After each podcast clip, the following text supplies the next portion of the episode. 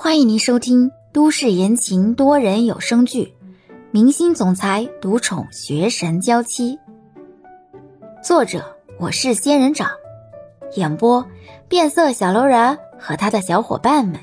欢迎订阅第一百四十五集。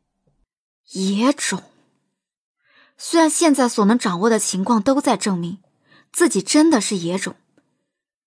可是李潇无论如何都不相信这是事实。可如果不是事实，这中间到底又出了什么问题呢？李潇曾经设想过，是不是妈妈在遇到爸爸之前有其他恋人，是带着胎儿嫁给爸爸的？但是李潇很快又否定了这个想法，因为李潇记得妈妈曾经说过一些话：“潇潇，我和你爸爸结婚第三年。”才生下的你，你就是我和你爸爸手心里的宝。妈妈温柔的声音还在耳边回响。那时，妈妈的笑容那么柔和，跟那些散发着母性光辉的妈妈们都一样，温柔又慈祥。记忆里的妈妈对李潇抱以很大的期许，恨不能李潇成为世界上最棒的孩子。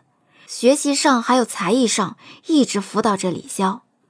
妈妈是少数民族，会说朝鲜语，所以李潇从小就是朝鲜语、英语、汉语三国语言都要练习，每天都要换一种语言交流方式，从小培养李潇的语言天赋。李潇有段时间很喜欢画画，还专门请了辅导老师来教李潇。只是这样的日子才持续了一年。李潇的画技还没有成熟起来，妈妈就出事了。自那之后，李潇就很少再动笔画画了。李潇不相信，对动物都能温柔以待的妈妈会背叛爸爸。因为心情极差，李潇也没再继续睡觉，而是坐起了身，随意的挽起头发，跟其他长期不出门的宅女一样，带了些散漫和不修边幅。直接坐到了书桌前。虽然努力的想要平静心绪，开始赚钱，但是这一次，李潇的心理动荡太大，反而没办法集中精神了。野种，你就是个野种！李潇摇了摇头，想要把这个声音从自己的脑海里甩掉。我不是野种，我不是。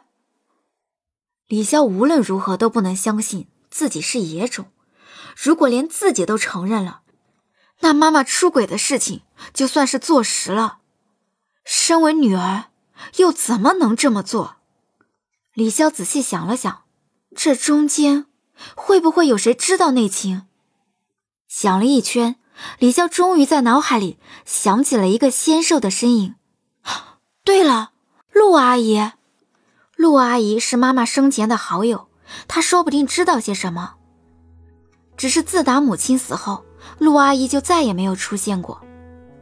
李潇没有陆阿姨的联系方式，但是李潇依稀记得，妈妈曾经好几次带着李潇去过陆阿姨家。虽然是十多年前的记忆了，李潇努力的搜索，好像依稀能找到些线索。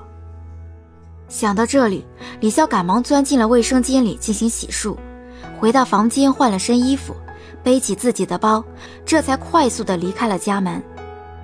如何去找陆阿姨的家？李潇只能凭借记忆，每次都是从肖家往那里走。李潇索性开车来到了肖家附近，然后顺着记忆认真的看着四周。等到开车来到一个路口的时候，李潇在路边停下了车。下车，站在路口，李潇努力的回忆，接下来该往哪里走？面前的一切都有些陌生，没有什么熟悉感。每次出门都是坐车去。那时的李潇没有注意过外面有什么标志性的建筑。标志性的建筑。李潇努力的回忆着，脑海里有一个模糊的片段，真的被想了起来。潇潇，你在车里等妈妈，妈妈下车去买点东西。买什么呀？你陆阿姨怀孕了，我去给她买点东西。我也一起去。